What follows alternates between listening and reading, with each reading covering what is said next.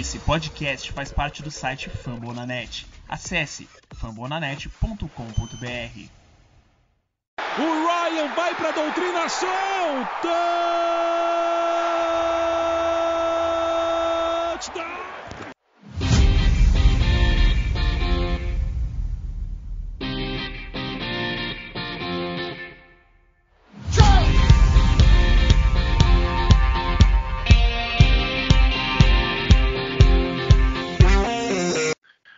Olá, olá, amantes da bola oval, salve nação mais up. Estamos aqui para o review da semana 2 da partida entre Falcons e Buccaneers. É, derrota dos Falcons, acho que essa temporada isso aí vai ser pleonasmo, mas enfim.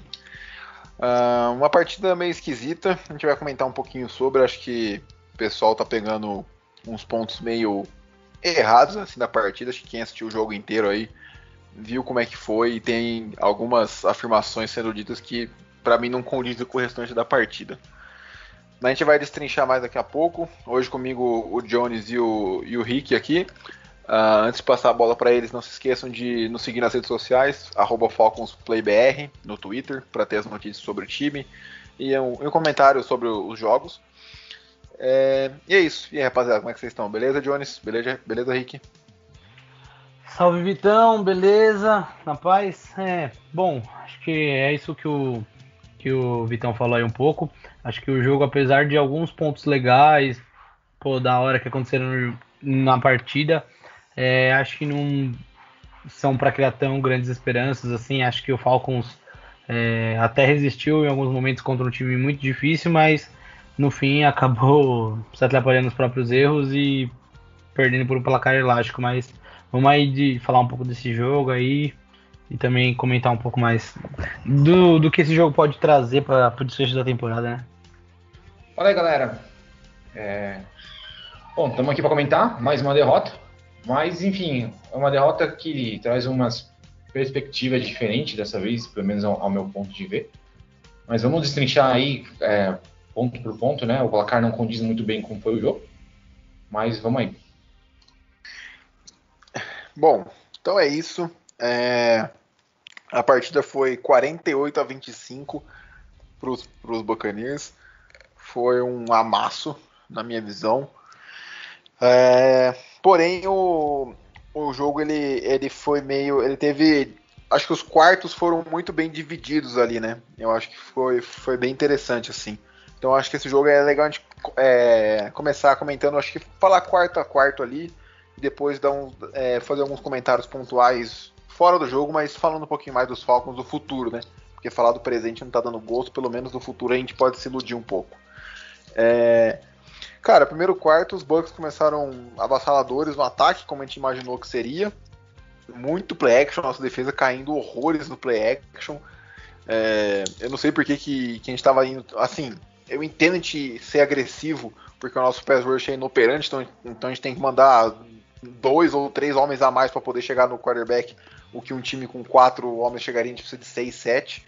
Só que, cara, você jogando contra o Tom Brady, beleza. É, ele, ele, sem ser pressionado, ele vai destruir você, mas se você não pressiona ele direito com seis homens, ele vai achar alguém muito livre para passe de 15, 20 yards, que foi o que aconteceu em dois, três play action ali. Os, os Bucks chegaram já na, na red zone é, e marcaram com o Gronkowski que não conseguiu ser derrubado uma única vez pelo primeiro defensor. Ele sempre quebrou o primeiro tackle em todas as, as recepções dele. Eu fiz questão de, de prestar atenção nisso para ver o quão ineficiente a gente é tacleando também. Outro, outra falha da, da nossa defesa.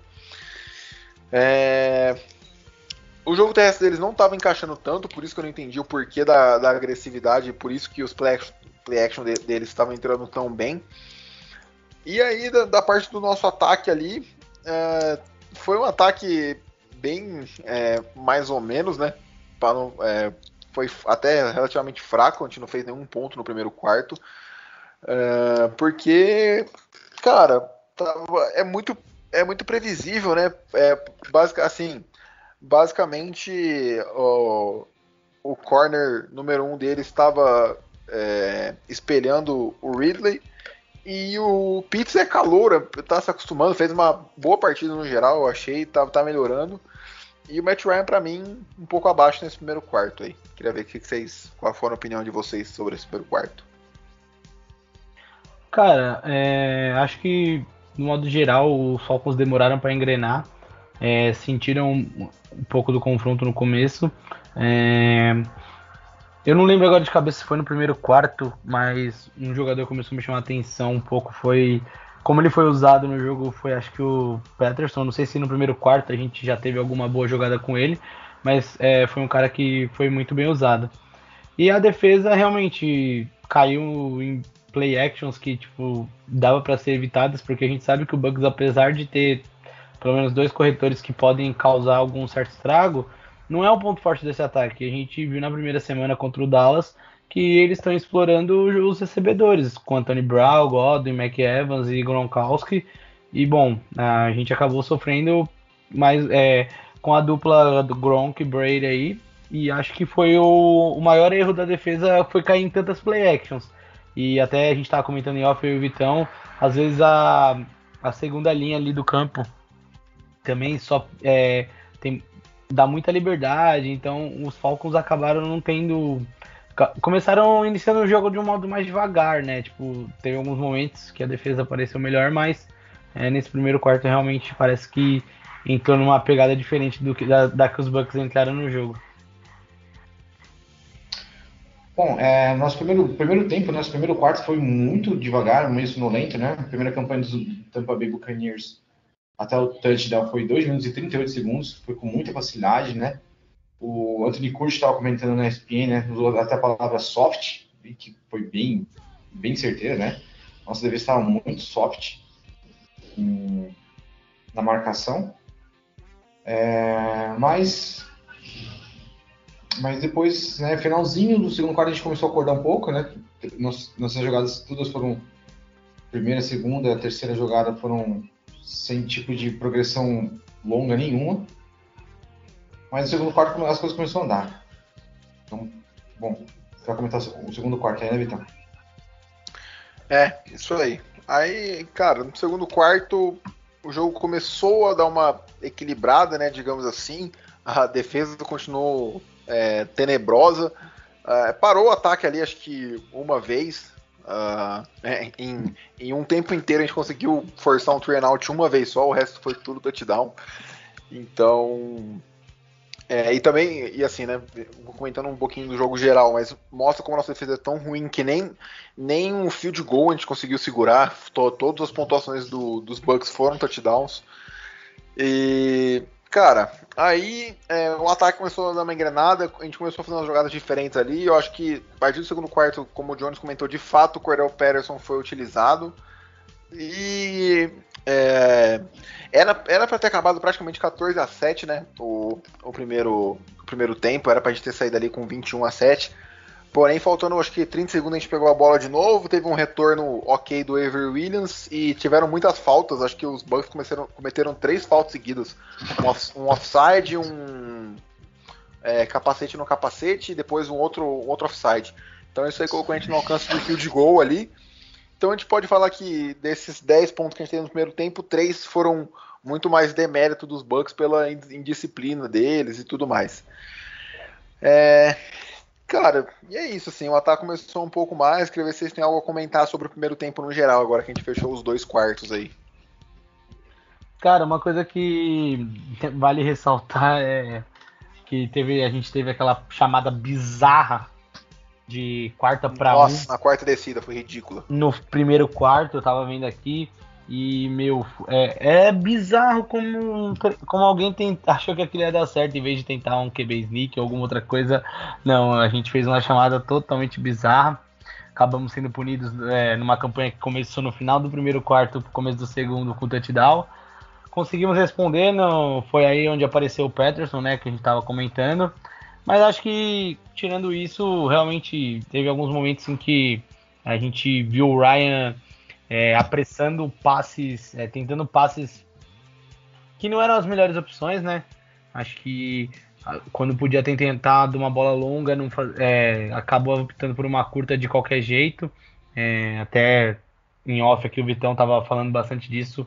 É, a gente tava debatendo e tudo mais, e realmente é uma coisa que chamou muita atenção. Acho que ainda, segundo jogo, nesse primeiro tempo, o Ryan demorou pra, pra voltar, dar um lampejo de Ryan, assim, ele foi, ele foi mostrar, acho que mais no segundo tempo, acho que esse, esse pouco de Matt Ryan que a gente conhece.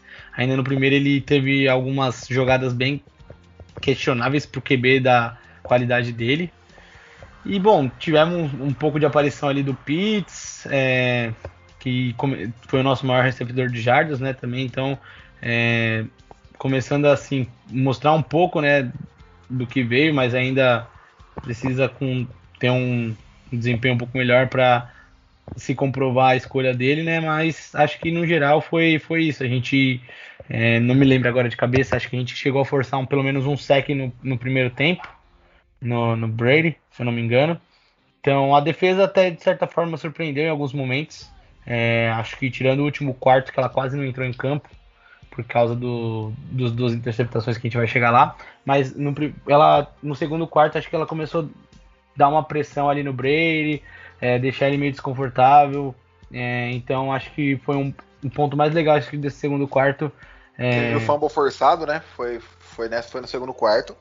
Sim, sim. Teve, pelo, pelo Dante Fowler, foi uma boa jogada ali da defesa, recuperado. Pelo Mika Walker. Isso. Isso. Isso. Então, realmente, o, foi um, um, ponto bom, acho que como a defesa se portou em alguns momentos do jogo. É, e acho que vale ressaltar também que a gente, eu falei do Ryan, mas acho que vale ressaltar que teve muitos momentos em que a nossa linha ofensiva conseguiu segurar o ataque dos Bucks. Ou a, ou a, defesa dos Bucks, desculpa. Então, acho que a gente tem essa percepção de ah, o ataque dos Falcons, é, a linha ofensiva é ruim. Não é, ela tem uma certa qualidade. A gente só precisa torcer que ela seja saudável e com entrosamento ela vai melhorando ainda mais. Mas a gente percebeu em alguns momentos do jogo que pô, a gente teve capacidade para dar tempo pro Ryan lançar contra uma defesa, contra um, um front seven que pressiona muito. Então, acho que foram pontos bons de citar nesse primeiro tempo. Bom, é, primeiro tempo no geral, assim, é, a gente, como eu disse, o primeiro quarto foi muito ruim pra gente, mas o primeiro quarto também, o, pra Tampa Bay também só teve o 7x0, aquele touchdown de dois minutos no, começo do jogo. E, mas aí tomamos um segundo touchdown, tomamos um terceiro no final do segundo quarto, e fomos um intervalo com 10 a 21. É, o touchdown do, do Pederson, cara, foi uma jogada muito bonita. Nosso primeiro touchdown do ano, pro nosso running back, barra wide receiver, barra retornador. E, de modo geral, terminamos assim, terminamos o segundo tempo, o primeiro tempo com aquela impressão, pô, 10 a 21, vamos que ainda dá, né? Então eu acho que a gente voltou, foi com esse intervalo que, com, com essa perspectiva, né? Adicionando ainda mais o que vocês falaram aí da nossa defesa que deu, deu trabalho pro, pro, pro Tampa Bay e Tom Brady. Isso, é, a defesa deu uma melhorada, assim, longe de ser qualquer coisa boa, mas deu uma melhorada, acho que foi pelo menos medíocre, se é possível chegar a esse ponto. E aí no terceiro quarto, primeiro drive, é, eu e o Jones assistimos um condensado junto aqui, o Rick assistiu é, e comentou que a gente passou tão batido, a gente estava olhando o jogo assim tão desanimado que a gente nem reparou na interceptação do Ryan logo no começo do terceiro quarto ali, uh, num passe desviado na, na linha de, de scrimmage, né? Uma interceptação que é, é, é Vita Véia desviou, né? Foi? Hã? Desviou. Desviou. Vita Véia, Vita Véia. Não, é, Vita Véia desviou os dois, não foi? Isso. Não, não, foi Cara, só esse eu acho que. Não, não é, foi não. Ah, então, ah, então tá. É, e cara, essa interceptação que é a especialidade do Ryan, né? Se interceptar dessa forma. Eu nunca vi alguém jogar tão baixo igual ele joga. É impressionante. É, assim, lógico que é normal o quarterback ser interceptado dessa forma, mas na quantidade que o Ryan é, é um bagulho que eu nunca vi. Pode falar que eu pego no pé e tudo mais, mas enfim. O cara tá ganhando o que ele ganha, tem que ser cobrado nesse nível. E, e, como o Jones falou, né? Não, ainda bem que eu não sou o único que tô enxergando isso. Eu não achei a linha ofensiva esse terror de novo, tá longe de ser, sei lá, uma linha ofensiva top 10 da liga, mas vários momentos a linha, a linha segurou e o Ryan tomou decisões ruins, é, ou então passes ruins, é, enfim. Então eu não, não achei nada, é, nada demais em relação ao Ryan no jogo como um todo. Teve dois touchdowns e, duas, é, e três interceptações, as outras duas a gente vai falar no, do último quarto. E aí, cara, no terceiro quarto ali, é, os Bucks começam pontuando, né? A partir dessa interceptação do Ryan. E aí, aí fica, o jogo fica 28 a 10, os Bucks com mais de duas posses de vantagem. E, cara, claramente o time dos Bucks ficou displicente. Claramente, assim, ele, eu, eles tiraram o pé, é, perderam a intensidade, tudo mais. Teve um fumble do, do que o Dion Jones forçou do Fournette, que foi puramente. É, é, é os Bucks acabaram, acabaram, recuperando, mas foi puramente displicência do, do, do Fournette. Assim, lógico, tem mérito do Dion Jones, mas eu acho que se fosse um jogo pegado, nunca teria acontecido aquele fumble. E aí começaram a entrar umas jogadas, o Mike Davis apareceu um pouco, por mais que ele tenha sido é, fraco mais uma vez. Teve algumas coisas que entraram. O Patterson foi o melhor jogador do ataque nosso no jogo como um todo, acho que é possível falar o que diz muito o desempenho do, do ataque dos Falcons, né? quando o Cordell Patterson, que é um cara que a gente não sabe se é wide receiver, se é running back, se é retornador com 30 anos, é o menor jogador do seu time, um cara que nunca se firmou em nenhuma equipe. Isso aí mostra o nível que está o nosso, nosso ataque. E aí os, Buc eh, os Falcons encostaram no final do, ter do terceiro quarto, estava 28 a 25, parecia que ia ser um jogo pegado até o final. É, então, o terceiro quarto acho que foi o quarto que deu para a torcida dos Falcons se iludir, assim, né? No se no quesito. A gente chegou perto do placar, aí por aquele momento você falou, será que a gente vai virar? Mas é, foi, um, foi um quarto que realmente deu certo. A gente continuou pressionando o Brady, deixou o Brady sem espaço, deixou o Brady até certo modo irritado. Foi um quarto onde, principalmente nesse momento do jogo, foi onde o Persson se firmou como uma boa surpresa do jogo. Já tinha ido bem no segundo quarto, mas no terceiro ele é, fez uma baita jogada que infelizmente ele pôs o pé fora, que ele poderia ter feito uma, um touchdown muito bonito e acabou finalizando o próprio drive. É, teve também um touchdown é, do numa, num belo pulo do Kyle Ridley, né? Então, assim, foi um, um touchdown onde o Falcons mostrou esboço do, do seu ataque, mas é, é, muito por conta disso, né? De repente a defesa dos Bucks deu uma aliviada, o ataque dos Bucks é, também em algum momento se desligou a, a, linha ofensiva, porque realmente foi um quarto pro Falcons. O Falcons sobrou nesse quarto, assim, tipo, conseguiu é, recuperar uma desvantagem de 17, 18 pontos. Então, realmente foi foi um quarto assim meio atípico no jogo. Você olha o placar, você vê esse quarto, você fala assim, nossa, pensar que o Falcons ensaiou uma, uma virada, mas assim, em nenhum momento é, tipo, foi tão forte assim para conseguir mesmo de fato. Quando precisou crescer para tentar levar o jogo até o final, é, acabou sofrendo bastante e acabou saindo derrotado. Mas de certa forma foi o melhor quarto do jogo aqui pro time e com certeza tem coisas boas a tirar daí, principalmente acho que até do lado defensivo. Ah, eu podia vir aqui falar que o Falcons consegue nos decepcionar de várias formas seguidas, né? Tipo, Primeiro a gente. E de várias maneiras diferentes, né? Exatamente. Cara, desculpa te interromper, mas é que eu vi um tweet antes do jogo começar que eu achei muito bom, que é assim. Vai ter o jogo dos Falcons, você sabe que eles, que eles vão te vão perder. É, você sabe que eles vão perder, só que que você fica desesperado, não é que eles vão perder, é que você fica triste, é que você não sabe de que forma, de quantas maneiras possíveis diferentes eles vão conseguir te decepcionar. É isso, basicamente. É, então, então a gente entra no jogo e fala, bom, vamos perder, né? Aí o jogo começa. Primeiro drive, dois minutos, touchdown, Buccaneers, Rory Gronkowski. Ah, puta, que facilidade que foi, né? O primeiro touchdown dos caras, foi muito fácil. Muito, muito. Nossa, foi absurdamente fácil. Tipo, os caras estavam, tipo, parecia adulto contra criança. Não, parecia jogo de pré-temporada, tranquilamente. Aí, beleza. Aí, tá, beleza. O primeiro quarto termina. É, o primeiro tempo termina 10, 10 a 21. 21 a 10. A gente, a gente volta pro segundo tempo, começo do segundo tempo, Ryan interceptado. Ah, não, beleza, tá dentro do parâmetro, né? Tipo, estão perdendo, Ryan interceptado, tá bom, vai. Até essa é uma estatística aí que ele pô, foi o jogador que teve mais, mais tentativa de passe e interceptado menos ah, no meio do, do, negócio lá. Nem lembro que, que estatística é essa. Sempre aparece uma estatística meio absurda no meio do nosso, assim. Sim. Aí, beleza. Só, pô, caramba, né? Aí, cara, a gente ensaia uma recuperação que parecia impossível. Claramente os caras tiraram o pé, mas vamos lá, né? Pô, a gente chegou a 25 a 28, o Ryan jogando fino, tipo, o Ryan MVP. Ah, caramba! escapando de sexo. Teve uma jogada lá que alguém passou ali correndo nele ali, que ele deu um. Deu um. Tipo um slide pro lado ali.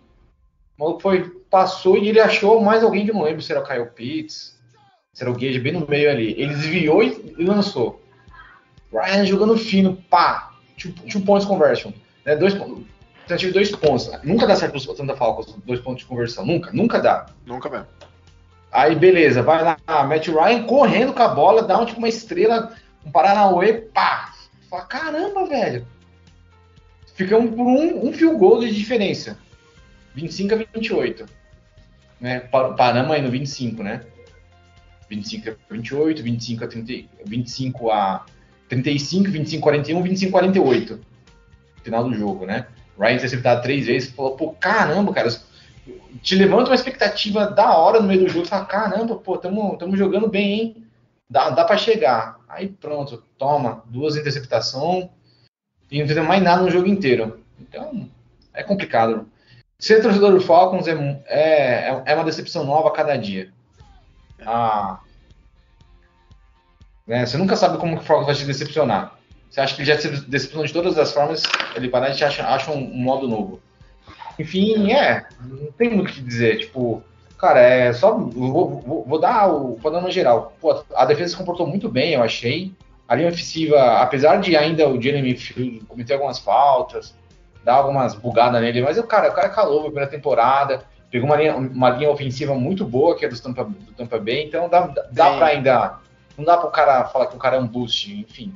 Sim. Então, existe uma esperança, uma luz no fim do túnel, que foi esse é, esse terceiro quarto nosso, que a gente, um a gente terminou com 25 a 28, né? A merda toda foi no quarto quarto. Uhum. Então, vamos esperar o próximo jogo, né? É ruim contra os piores, contra os Giants, mas, né? Nossa, vai ser uma beleza esse jogo, meu Deus do céu. Ainda bem que não, ainda bem que não vai ser prime time não passar na TV, né? Nossa, é, graças não, eu tô dando graças a Deus o jogo, quanto menos jogo dos Falcons desse ano na TV, melhor. E, não, cara, mas sempre, sempre, sempre, aparece um jogo de prime time lixão, assim, tipo, não, Cara, eu quero ver. Nossa, é que tá longe ainda, né? Mas eu quero ver no Thursday Night contra os Patriots. Eu acho que é em Fox. Não, ah, não, é, é no Mercedes. É Foxborough, não é? Não, é no Mercedes-Benz, quase certeza. Mas, enfim, isso aí é lá pra frente. É, deixa aí, eu falar. termina o terceiro quarto, 28 a 25. Você fala, pô, dá, né? Você, você pensa assim, fala, fala assim, Cara, pô, podia um, dar. Um, um Você fala, né? mas, mas podia dar. Aí, cara, começa a cereja o show de horrores, Matt Ryan. Desse jogo. Começa aquele momento em que Galvão Bueno narraria: Vai ganhar, vai, vai perder, vai ganhar, Exato. vai perder. É, hoje sim, hoje sim, hoje não. Esse é o... pode, pode ser também, é o Machado. Machado. Pode ser também. É, Kleber Machado. Pode escolher essas duas narrações aí, para definir o que foi o último quarto. É, cara, aí o Matt Ryan me lança duas interceptações no, no último quarto. Eu acho que pô, não tem muito comentário desse último quarto, né? Uma mais uma vez, é, um passe interceptado, né, em scrimmage, quando que o defensive line levanta a mão e intercepta e retorna para touchdown. É, aí o ataque dos Bucks volta. Assim, o jogo tava 10 pontos ainda, né? Então tava relativamente um jogo disputado. É... 25 a 35. E aí o ataque dos Bucks volta, a defesa dos Falcons segura é uma, é uma quarta descida, é uma. É, força, um, não é um three out, mas força um punch. Aí volta o Matt Ryan, interceptado de novo. Joga uma bola. É, mentira, eu acho que eu inverti, né? Acho que a primeira. Enfim, a, joga uma bola nas costas do Calvin Ridley. Ela pipoca ali e o cara. E o mesmo cara intercepta e retorna para touchdown. Eu acho que essa do Ridley foi a primeira. E depois a da, da linha de scrimmage, que foi desviada. Mas enfim, não, não, importa. É, Aí os Bucks fazem 14 pontos, abrem 17. E. Cara, aí o jogo já tá perdido, né? Os Falcons vão pro tudo nada ali, tentam forçar uma quarta descida, não dá certo. E aí os, os Bucks matam o jogo com, com touchdown do Godwin.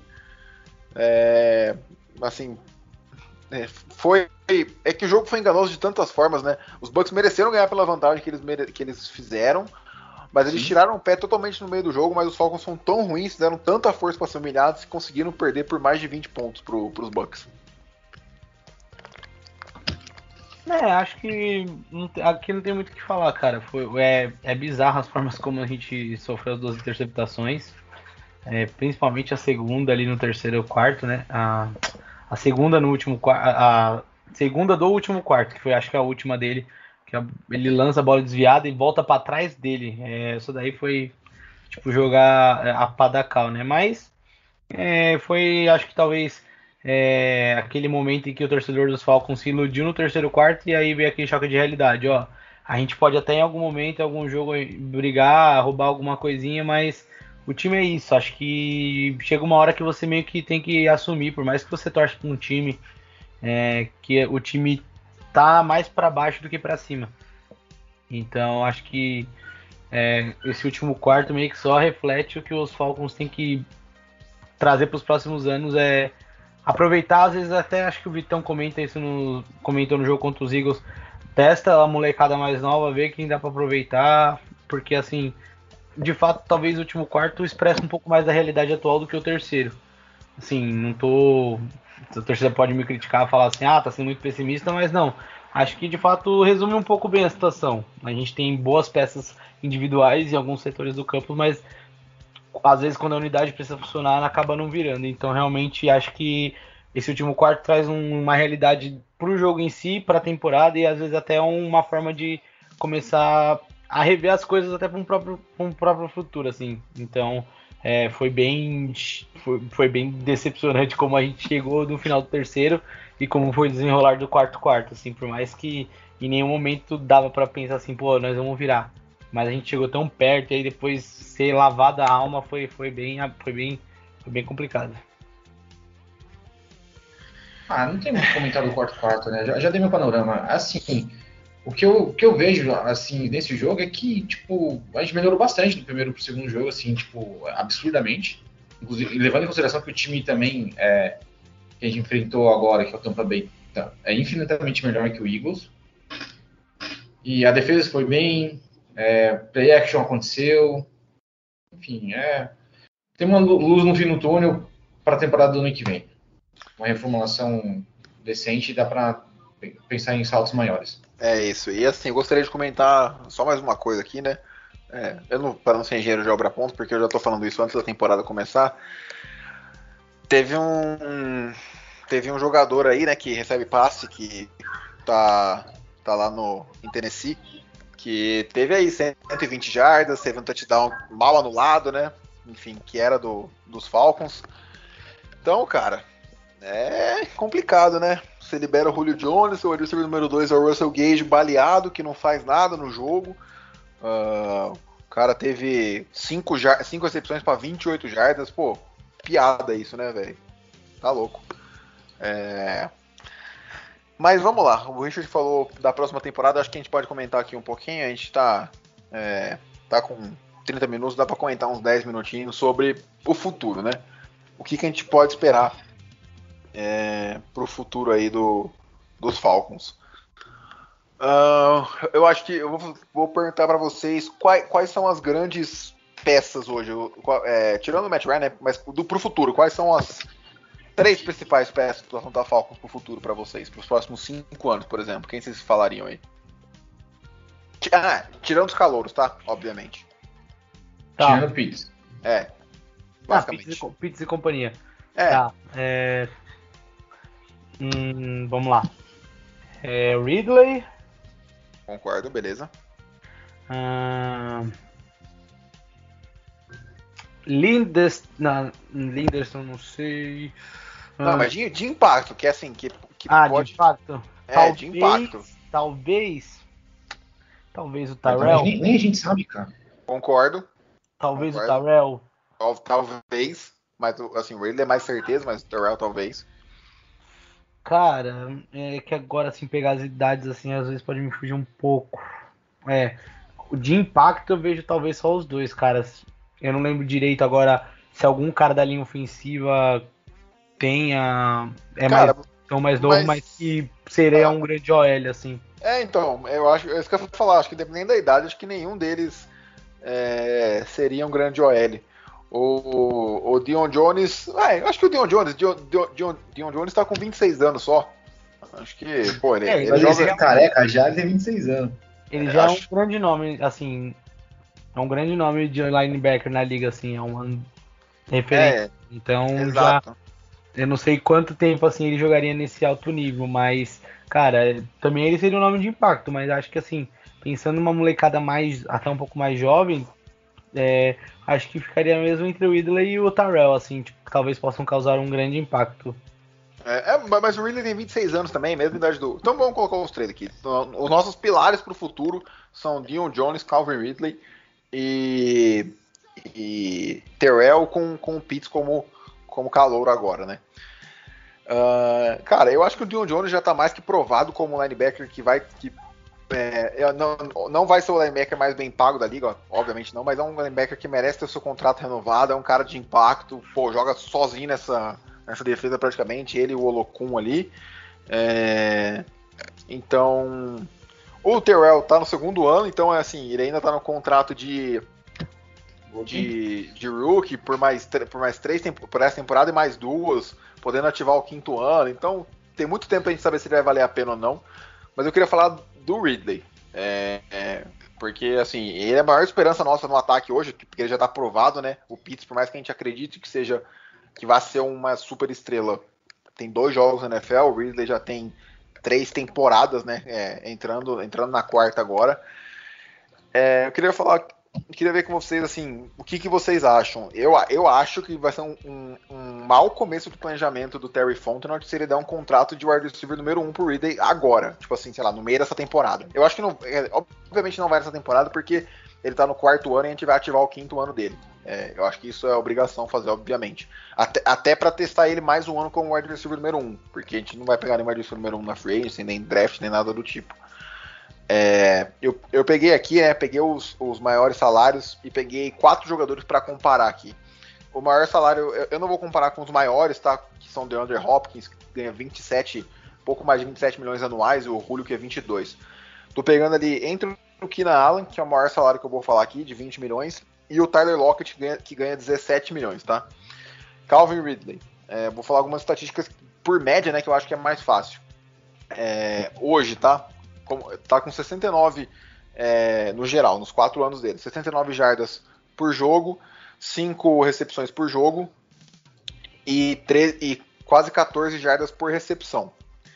Aí você pega o Lockett, que é eu vou do salário mais baixo para mais alto. Lockett com 13.3 é, jardas por jogo, 4 recepções de média. E, e a estatística que eu dei, né? É, 72% de, de recepções por, por alvo. Então, uma média melhor que o do, que o do Ridley. Então, e com 9.7 jardas por, por alvo nele. Ridley com 9.2. Outro dado importante.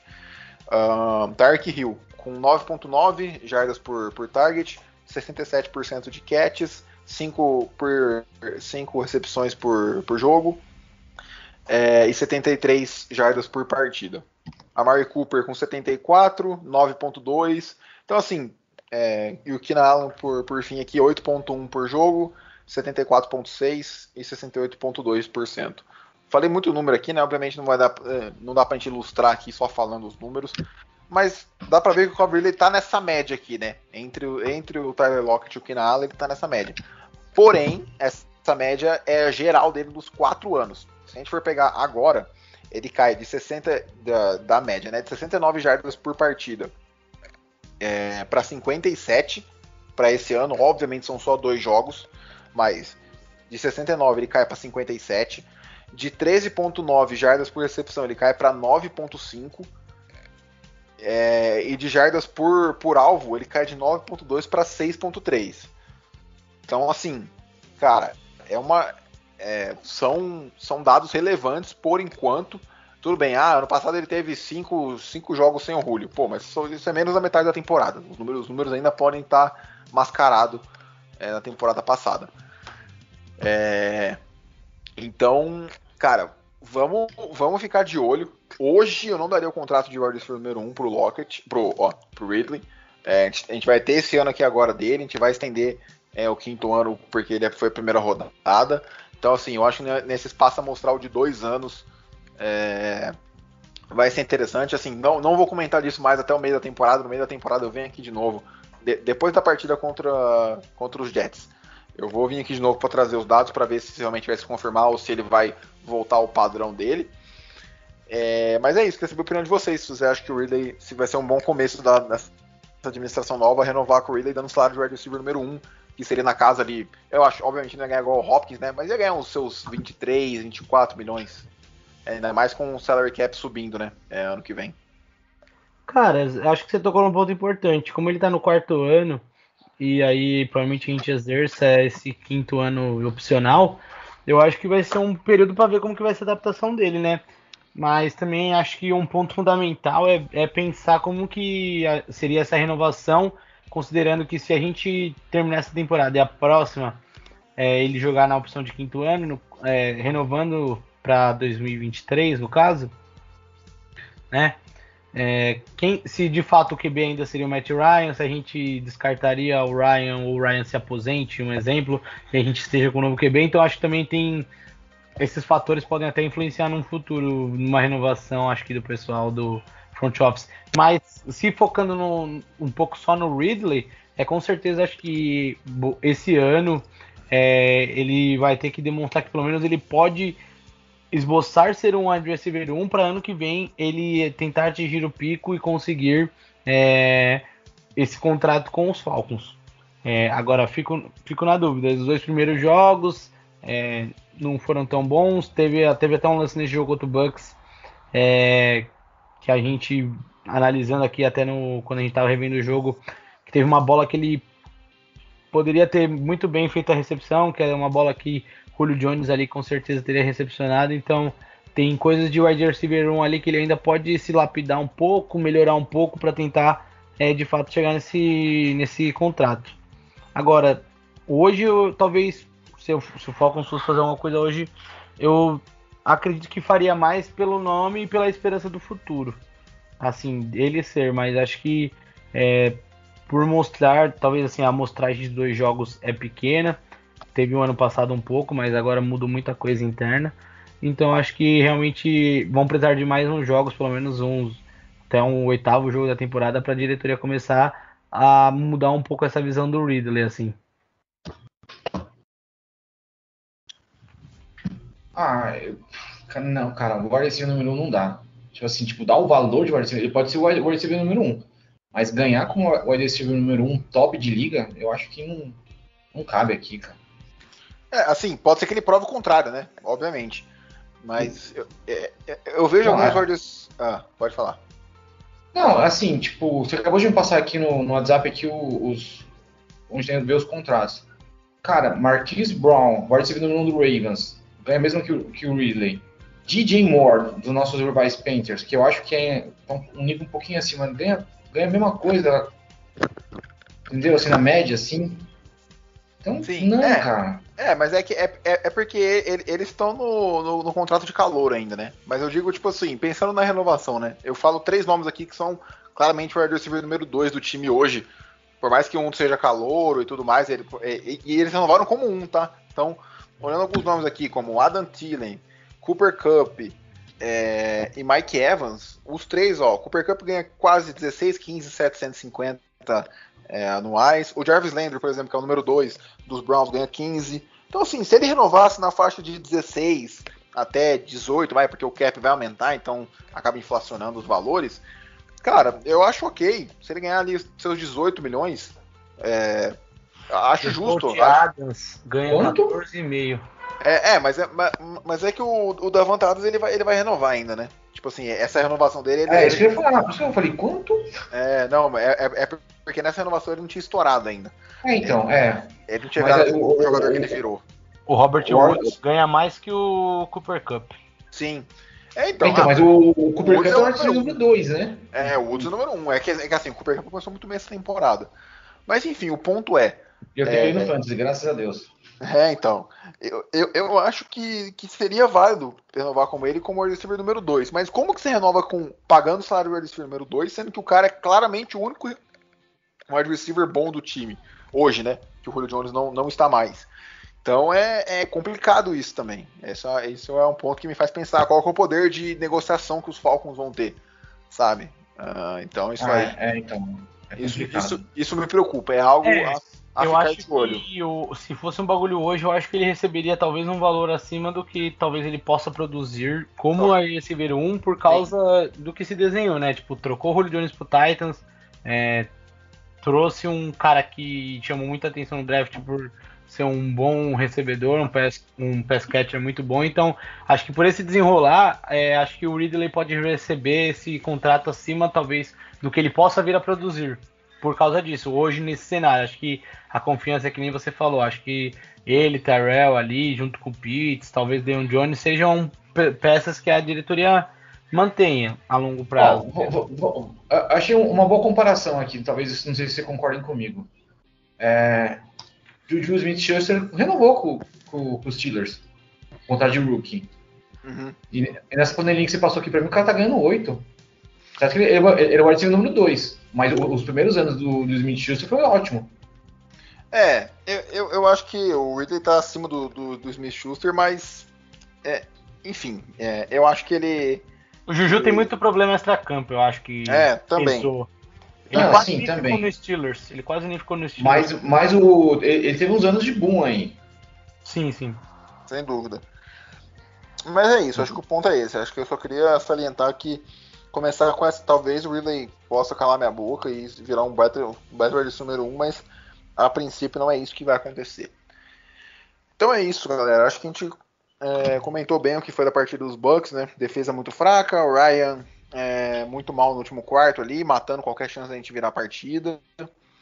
É isso, queria ver se têm algum, algum comentário final aí. Não, acho que é isso mesmo. Não dá pra fugir um pouco, não dá para fugir muito disso, né? É, assim, vamos tentar ver se os pontos bons do jogo se repetem. Agora a gente vai enfrentar o Giants. Mas é isso, é, pé no chão, ver o que dá pra aproveitar, porque realmente acho que a torcida dos Falcons assim tem que começar a entender que os Falcons talvez já viviam um ciclo de tentar ganhar e agora é aproveitar o que tem de bom no elenco, fazer bons drafts e torcer para que um novo ciclo, seja ele com Ryan, sem Ryan, seja mais rápido e que dê alegrias pra gente. Ah, é. O novo ciclo a gente não sabe se vai ser com Ryan ou sem Ryan. É, na transmissão da ESPN aí, o Anthony Curti até teceu alguns bons elogios pro Ryan. E apesar de a gente. Acho que quem mais não gosta do, do Ryan é a própria torcida de Atlanta. Acho que outros, outros, outros, caras que vê de fora né, tem até uma certa admiração. A gente está acostumado a ver ele todo dia, né? No dia a dia, cada snap a gente vê ele 100% dos snaps, então. Mas. É torcer para a gente fazer um draft bom, confiar na, na, na, comissão técnica, mostrou uma, uma reação agora nesse segundo jogo e vamos pro terceiro, né? Que é onde a gente espera uma, uma vitória aqui. É isso então, galera. É, vamos finalizando aqui. Essa- no sábado a gente lança o preview da partida contra os Giants. E por hoje é só. Obrigado pela, pela participação aí, Rick, Jones, mais uma vez. E vamos seguindo. Vamos ver se a gente dá mais uma animada ali para semana 3. Obrigado a todo mundo pela audiência. Um abraço e tchau.